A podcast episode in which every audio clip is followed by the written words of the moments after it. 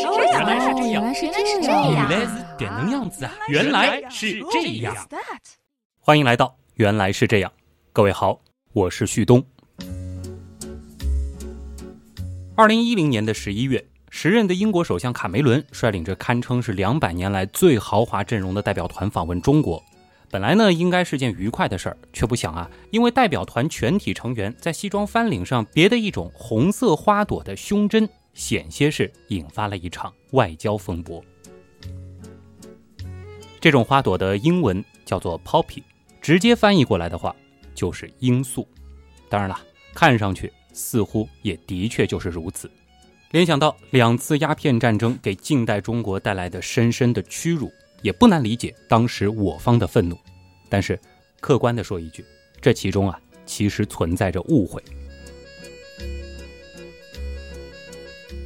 事实上，每年的十一月十一日，当太平洋西岸的我们正在欢庆着单身、享受着剁手的时候，大西洋东岸的英国则是截然不同的另一番景象。地铁中、巴士上，许多步履匆匆的上班族胸前呢都带着这种手工的红色 poppy。在地铁站，志愿者们呢也会义卖这种 poppy 来募集捐款。马路上，伦敦标志性的那种黑色出租车前呢，也都会放着 poppy，甚至电视上的主播名流政要也都会佩戴着它。不仅仅是英国，至今呢，许多英联邦国家，比如说澳大利亚，也会有这样的传统。每年的十一月一号开始到十一月十一号结束，这是他们缅怀烈士的时间。十一月十一号，这个日子呢，与结束于一百年前的一场著名的战争——第一次世界大战有关。一九一八年十一月十一号这天，正是这场战争结束的日子，在英国呢，也被称作战争纪念日。而如果不了解其背后的原因，我相信你也一定会与我有同样的好奇。缅怀先烈可以理解，可为什么非要戴这种在我们看来是当之无愧的恶之花呢？这个风俗的源头或许源自一位加拿大少校在一战期间写过的一首诗，描写的是法国北部和比利时荒芜战场上的惨烈死伤。In Flanders fields, the poppies blow between the crosses, row on row。硬翻过来的话，大约是 poppy 花盛开在弗兰德斯战场，排在十字架之间，一行又一行。他们认为。这种花鲜红的花瓣，正是由长眠地下的战友们的鲜血所染成。哎，我相信一定有人会鄙视我的矫情了啊！旭东，你这英语发音也不是特别好听，为啥明明放着罂粟这个中文不说啊，却非得弄得像个外企白领似的，非要说这花的英文名呢？那你还记得 rose 吗？那年情人节，这花被我黑的也挺惨的。其实呢，不管月季、玫瑰、蔷薇。蔷薇属的它们啊，在英语当中呢，都给直接叫成了 rose。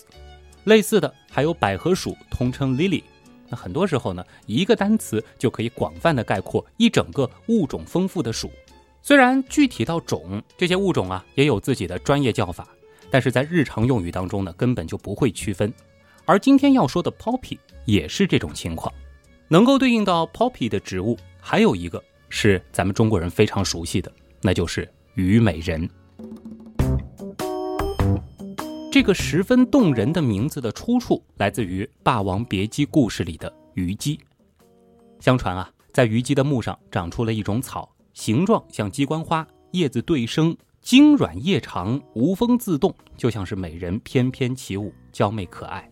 再加上这花呈现出血红色，也像极了是由虞姬飞溅的鲜血所染成，血染的花瓣。是不是听着非常熟悉呢？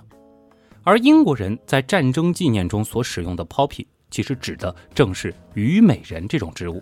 而大家痛恨的产鸦片的 poppy，按照中国植物之中的规范叫法，则应该是鸦片罂粟。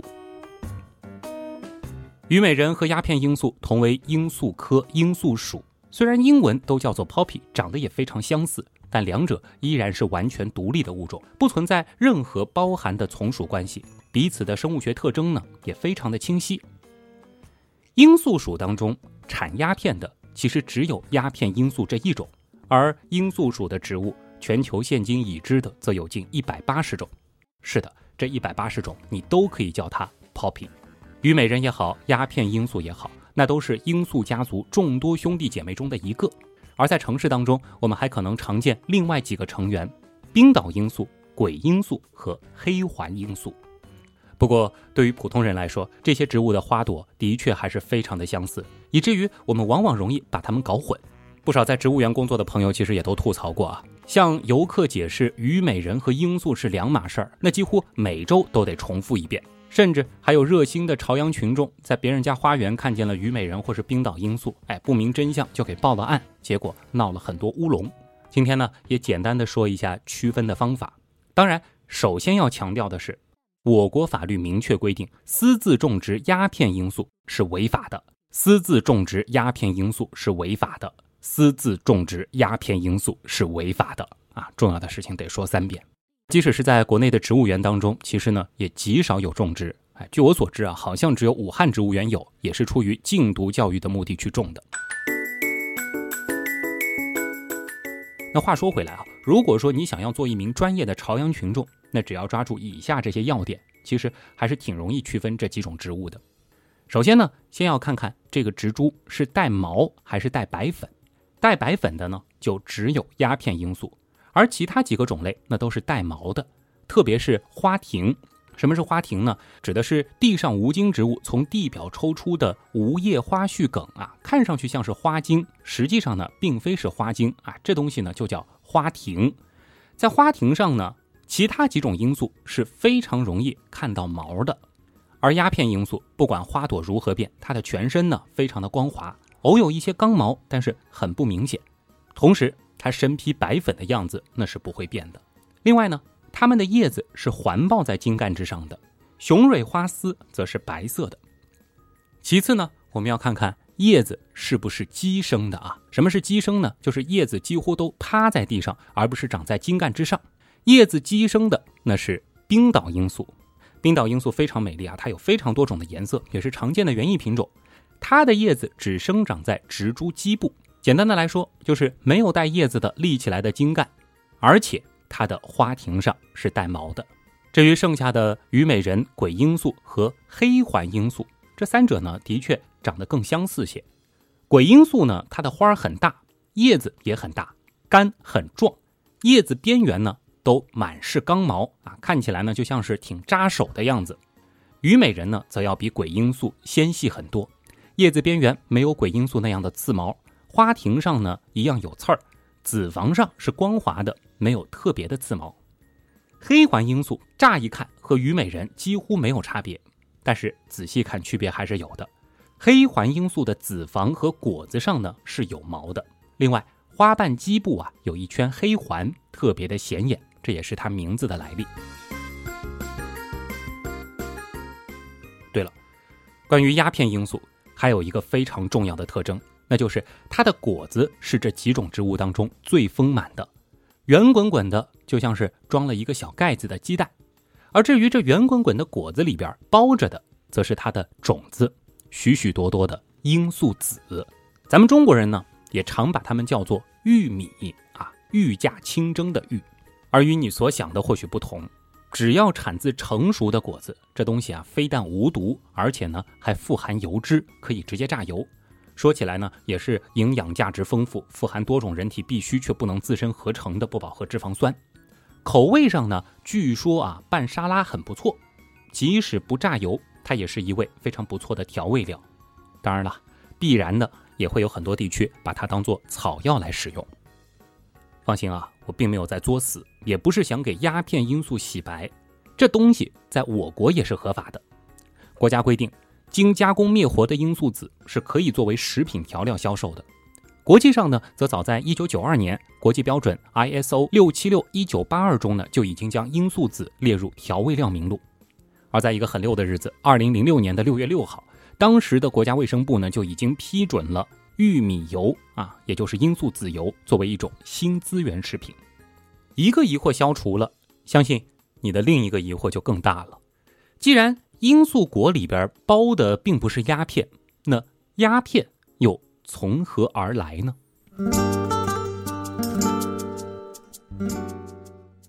鸦片罂粟这种植物啊，原产于地中海东部一带的山区，甚至有证据显示，早已被我们取代的尼安德特人就曾经留意过它们。当然了，泥人对待这种植物究竟是单纯用于观赏，还是获取油脂，又或者有其他什么目的，我们已经不得而知了。而到了公元前三千多年，鸦片罂粟似乎已经传到了两河流域，生活在那里的苏美尔人呢，已经将其煮茶来喝，美其名曰“欢乐草”。再后来呢，亚述人发现，只要将没有成熟的果实轻轻切开，白色的乳液就会从切口处涌出。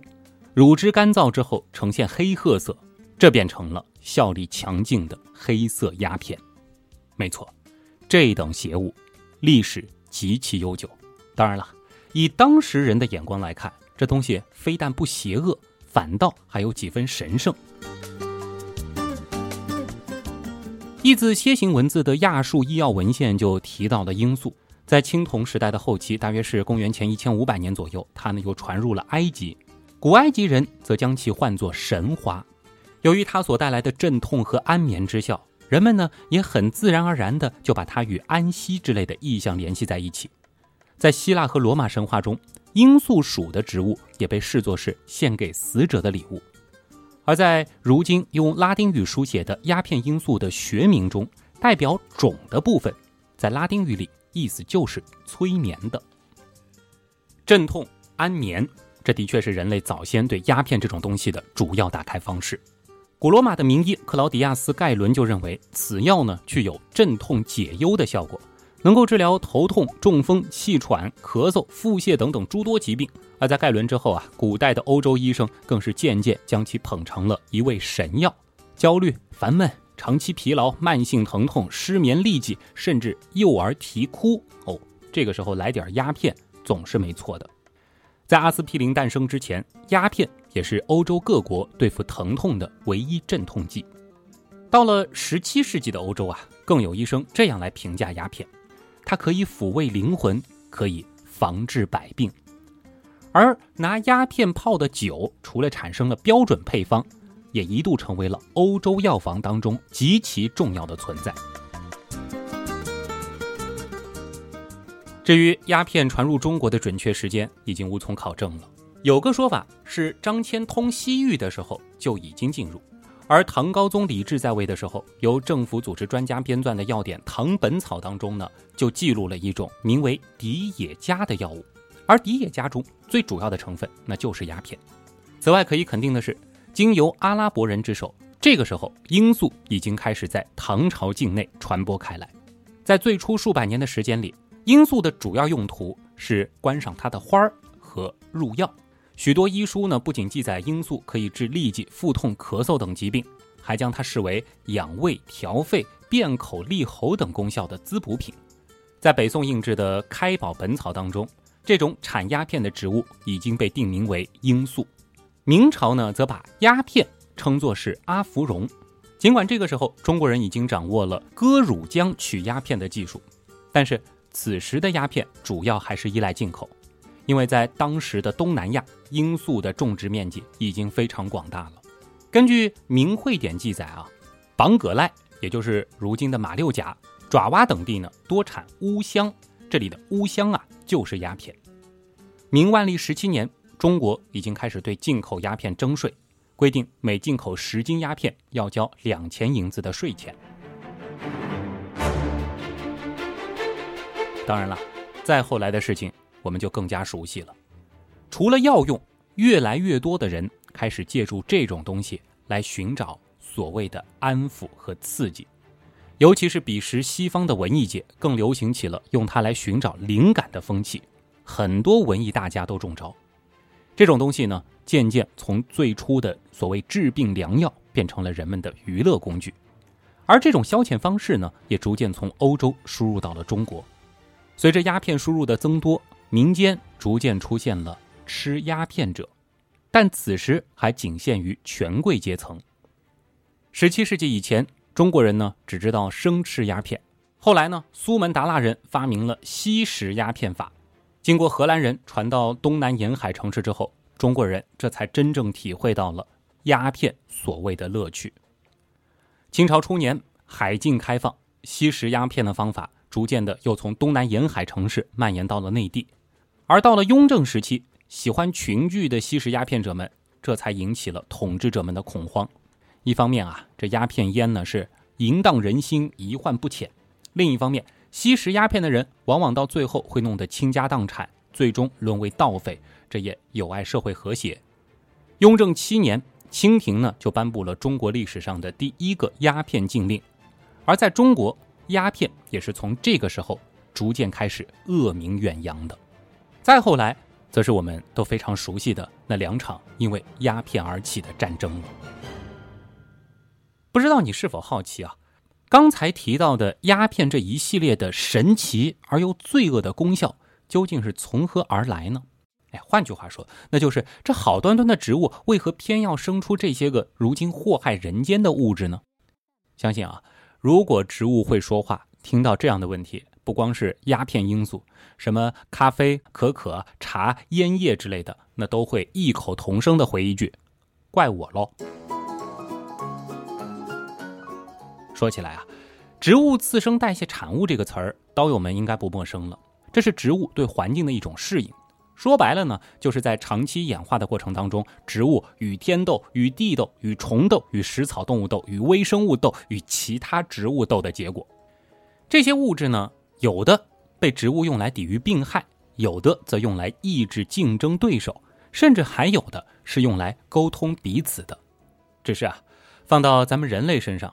有些成了良药，有些成了消遣，有些则成了毒物。由于演化本身没有目的，只是一种对环境的适应，因此呢，也不能说植物为什么非要倒腾出这些次生代谢产物，只能说无数次的随机变异，使得植物们产生了无数的次生代谢产物，而其中有一些刚好有利于它们眼下的生存与繁衍，因此呢，就被保留了下来。植物次生代谢的这个概念呢，最早是在1891年由德国生物化学家科塞尔明确提出的。主要呢有七大类，而生物碱便是其中之一。我们熟悉的咖啡因、茶多酚、尼古丁，那都是生物碱。当然了，生物碱也不仅仅限于这几种，它们的种类非常的多，光是已知的就有差不多一万多种。而在未成熟的罂粟果皮之下，这种白色的乳汁之中。也含有许多的生物碱，在现代科学当中，我们俗称的鸦片被唤作阿片，而阿片中的这些生物碱呢，可以分为三类，一类是吗啡类生物碱，其中呢又包括三种成分，占大头的是吗啡，其次是可待因，这是吗啡的甲醚，另外还有第八因，还有两类呢，则是罂粟碱类生物碱和盐酸钠可汀类生物碱，吗啡。从小接受禁毒教育的我们，应该都非常熟悉了。这种物质作用于我们体内的阿片受体，能够抑制大脑皮质痛觉区，有强镇痛作用，当然也有产生新快感的作用。与此同时，这些物质还可以抑制位于延髓的咳嗽中枢，让它不那么兴奋，从而起到止咳的作用。由于是直接抑制了咳嗽的司令部，止咳效果非常的强。它呢还可以作用于胃肠道平滑肌的阿片受体，使肠胃蠕动变慢，以此来延长胃肠内容物排空的时间，这就起到了缓解腹泻的效果。所以，主要也正是由于吗啡，赋予了阿片种种包治百病的魔力。至于可待因，它的分子结构呢比吗啡多了一个甲基，镇痛作用虽然弱了，但镇咳作用却因此更强。不过，可待因在人体内仍有百分之十左右会转化成吗啡。至于第八因，它的药理作用呢，则和吗啡相反，它的痉挛毒性超过麻醉作用，对冷血动物呢是兴奋反射，在狗体中又表现出了类似吗啡的麻醉反应。听到这儿，想必你也意识到了，当我用药理的表述方式来介绍它们，也的的确确都能够看到它们积极的一面。脑洞太大，休息一下。如果听节目不过瘾，大家也可以去咱们的微信订阅号里逛一逛啊。和节目有关的更多知识干货，每周节目的 BGM 歌单，还有趣味猜题闯关，都在那里了。微信订阅号搜索“刀科学”，刀是唠叨的刀。其实你打“刀科学”的拼音也是可以直接搜到的。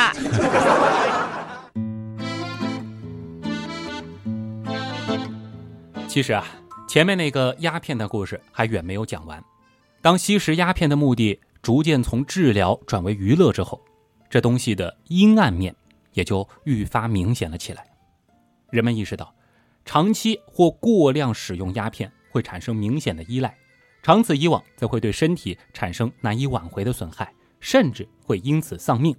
一些长期使用者在突然停止使用后，则出现了烦躁不安、流泪、流汗、流鼻涕、易怒、发抖、打冷战、厌食、便秘、腹泻、身体蜷曲、抽筋等等一系列的心理和生理症状。过量使用的话，还可能造成急性中毒，症状呢则包括了昏迷、呼吸抑制、低血压、瞳孔变小，严重的呼吸抑制则会致人死亡。这时候，科学家们逐渐认清了这种娱乐它所包含的邪恶性。他们呢，又希望能从中分离出一种仅仅用于镇痛，却又可以不产生依赖的物质。同时啊，又由于传统医学上所用的药品普遍存在的有效成分含量不均的问题，在具体使用的时候呢，难免会出现量多量少的情况。伴随着现代医学的发展，将鸦片中所含的成分纯化，也成了一种必然的需求。而吗啡就是最早从鸦片中纯化的药品。德国化学家赛特纳在1805年从鸦片中分离出吗啡，作为一种强力的止痛麻醉剂，效力呢是生鸦片的十倍以上。最初啊，他们希望这种纯粹的镇痛成分可以在治病救人方面大展拳脚，可不曾想它的成瘾性却较之鸦片有过之而无不及。美国南北战争时期，吗啡作为镇痛剂在美军广泛使用。产生问题的不仅仅是吗啡对循环呼吸、肠胃系统的副作用，更是那些在战场上被吗啡救活的重伤员，在战后啊几乎都患上了吗啡依赖症。为了解决吗啡的毒瘾，人们呢又开始研究新的药品了。一八九七年，德国拜耳药厂的化学家菲利克斯·霍夫曼。合成了一种名为二乙酰吗啡的制剂。当时啊，拜耳公司认为这会是一项了不起的发明，可以用来替代吗啡等致瘾性麻醉剂，因此还为它起名为 heroin，H-E-R-O-I-N，意思呢就是英雄式的发明，并且呢把它作为一种止咳处方药来出售。而这个单词音译过来，想必你我都很熟悉，那就是海洛因。你懂的。后来，海洛因所表现出的成瘾性和毒性是远远超出了霍夫曼乃至整个拜耳公司的想象。另一方面，医用注射器这一伟大的发明却又进一步将这类物质推向了罪恶的深渊。在19世纪的美国，对于阿片类的物质是没有任何方面管制的，这类物质也是部分家庭的必备良药。但是，静脉注射器的使用。却使得药物的滥用愈发严重起来。究其原因呢，是在于口服药物一般剂量都比较小，药效产生也比较缓慢，而静脉注射则能够使药效快速遍布人体，进入大脑，这就使得被注射者会在短时间内陷入疯狂。当注射器遇上了海洛因，这原本被寄予厚望的英雄就成了一个飞出潘多拉盒子的魔鬼，迅速蔓延全球，野蛮生长。而此时，它的源头鸦片罂粟也正式背上了“恶之花”这一骂名。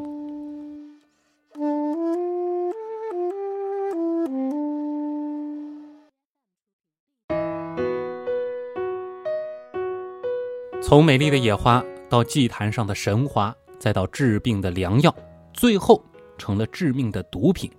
在鸦片罂粟身上，“双刃剑”这个意象体现的是淋漓尽致。与他的故事相类似的，还有一种原产自南美安第斯山区的植物——古柯树。远在三千年前，古印第安人就有嚼食古柯叶的习惯。他们将草木灰、石灰石掺入古柯叶，然后呢送进口中咀嚼。一方面呢用来消除疲劳、缓解病痛；另一方面则用来舒缓高山反应，顺便还能充饥和提神。不仅如此啊，骨科中的成分还可以影响人们的思维状态。让人仿佛是在跟神灵沟通，因而呢，巫师咀嚼古柯叶子也成了当地宗教仪式的一部分。就这样，古柯这种通常只有两到四米的小树是渗透到了安第斯山的文化之中，也是成为了当地居民生活的一部分。十六世纪中叶，西班牙入侵印加帝国，顺带着他们将古柯叶带到了欧洲。最初呢，古柯也是作为一种镇痛药物引进的，并且风行一时，甚至在原版的可口可乐神秘配方当中，据说也都曾出现过古柯的身影。再后来呢，同样是追求高效的理想，古柯又走上了同罂粟一样的道路。一八五九年。一位奥地利化学家从古柯叶中首次提取出一种生物碱可卡因，很快可卡因又吸引了大量的拥趸，这其中甚至包括了柯南道尔和弗洛伊德。一八八四年，弗洛伊德在其著名的研究报告《谈骨科》中指出，可以乐观看待骨科对神经衰弱、消化不良、恶病体质、吗啡毒瘾、酗酒、高山哮喘、阳痿等病症的潜在疗效。并适当注意它的局部麻醉功能。一时间啊，可卡因因医疗实验所带动的需求是超越了供应，众多药厂呢纷纷南下淘金。由于当时的法律还没有对可卡因进行任何规定与限制，它很快变成了药店、杂货铺甚至餐厅等场所的畅销品。伴随着可卡因的纯度越来越高，这后果嘛，可想而知。由于纯度的提高，并且缺少骨科叶片中其他生物碱的限制，这东西渐渐变得可以在瞬间影响人的大脑，摧毁人的意志。一八九零年，医学专家第一次记录了可卡因成瘾的病案，而这个时候，绝大部分的人还没有意识到，可卡因这一与吗啡齐名的另一头恶魔，早已在人间迅速蔓延开来。谁也不会想到，古柯树最终竟会变成。与恶之花齐名的恶之树，还有一种植物，经历和罂粟与古柯类似，就是原产自印度北部到中亚一带的一种野草大麻。早在公元前五世纪，中亚的斯基泰人就开始凭借大麻种子燃烧时产生的烟雾，慢慢进入迷幻状态，唱歌跳舞。大麻因其能产生幻想的愉悦感，被形象地称为通向天国的向导。后来到了印度人那儿，大麻可以说是被用得淋漓尽致。在面对病人患有疟疾等传染病或风湿等疼痛症时，印度的传统医学阿育吠陀体系的诊病者就会开出口服大麻的药方，战士们会饮大麻药来壮胆，苦行僧们借它来安神，新婚夫妇用它来增进情欲，民间则用它来消除烦躁与疲劳。到莫卧儿王朝时期，大麻在印度的普遍使用是达到了顶峰。这背后的原因嘛，你现在应该也知道了。大麻家族里的一些品种含有四氢大麻酚，这就会带给吸食者与其他毒品相似的强烈刺激。不过，在中国，大麻最初的用途和药物倒是完全不搭边，它们呢一直被视作是一种植物纤维的来源。哎，直到今天。大麻仍然是一种重要的纺织材料和绳索制作材料。麻绳这个词儿你肯定听过。当然了，对于大麻的这种利用方式，并不局限在中国。类似的，在地球的另一端，16世纪的时候，西班牙人呢开始在美洲殖民地栽种大麻。他们的本意呢，就是为了收取大麻纤维，以此作为船上的缆绳。这个时候，大麻的形象是颇为正面。由大麻制成的麻绳曾经在世界海运贸易中发挥了举足轻重的作用。当然了，这也无法阻挡大麻的特殊功效被更多的人发现和利用。渐渐的，它也成为了当地穷人的鸦片。二十世纪初开始，含有大麻树脂的药物纷纷问世，它们呢也被广泛用作止痛和镇静药物。但是医学界也很快发现。这一类制剂非但不能给治疗带来良好的效果，反倒会使患者的情况更加严重。此时，大麻的形象也开始转为负面，但这也已经无法阻挡大麻的蔓延了。说起蔓延，大麻的另一个厉害之处就在于，它对自己的生长环境啊可以说是不挑不拣，只要保证适当的光照和湿度，即使是在地下室里，它也能茁壮成长。相对于用罂粟生产鸦片的复杂过程，生产大麻则要简单的多。只要等到大麻生长成熟，摘下叶片和花朵，晾晒干燥，那就成了可以使用的所谓销魂产品。而自始至终，大麻呢都保持着它原始的形态。正因为如此，一九零零年之后的三十年中，超过一百万名墨西哥劳工进入美国西南部，与他们一同进入美国的，还有用大麻制成的香烟和这种吸食习惯。因为容易取得，大麻烟的价格非常的低廉，人们呢也逐渐使用大麻来逃避现实，及时行乐。随着六十年代嬉皮士运动的发展，作为叛逆的象征，大麻又在美国学生群体中泛滥。后来呢，整个欧洲也受到感染，进而被推向了世界各地。自此，大麻也正式背上了“恶之草”这样的骂名。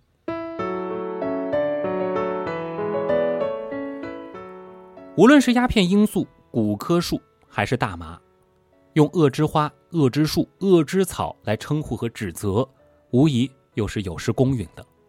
从植物到药物，再到毒物，我们有理由相信，这背后参与的人和技术也并非是本着邪恶的初心。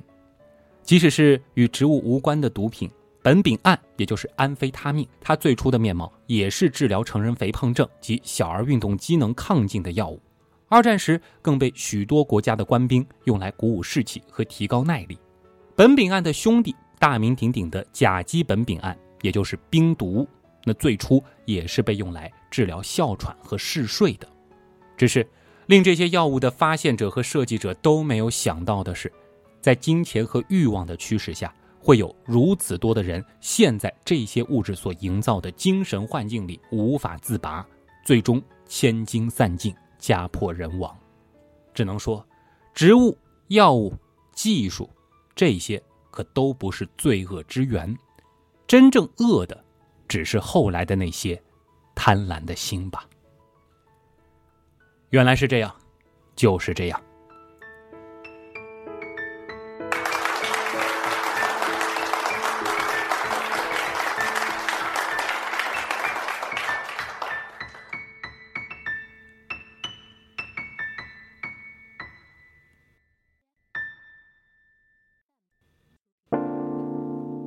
珍爱生命，远离毒品；珍爱生命，远离毒品；珍爱生命，远离毒品。做这样一个主题，这八个字儿一定是重要的事情说三遍的。其实啊，之所以会有那么多的人被毒品侵蚀，究其原因呢，还是在于我们的大脑。要搞清楚我们为什么必须远离毒品，连一次都不要去尝试，那就需要弄清楚这毒品到底是如何作用于我们的大脑的。而更大的一个问题，则是我们为什么会上瘾？你懂的，这就是下期会和大家分享的内容。好了，最后呢，还是老规矩啊，欢迎关注我的微博“旭东”，旭是旭日的旭，东是上面一个山，下面一个东。喜欢我们的节目的，想了解更多知识的，也可以找一找我们的官方微信订阅号“刀科学”，刀是唠叨的刀，在那儿呢，也能够找到我们的官方周边店原品店的进入接口。原品店里也有我们的畅销周边星球盘，欢迎大家去了解。当然了，也别忘了在 QQ 里搜索“原样刀友会南斗”，这是我们的官方 QQ 群，在那儿呢也可以结识许多喜欢原来是这样、热爱科学的志同道合的小伙伴们。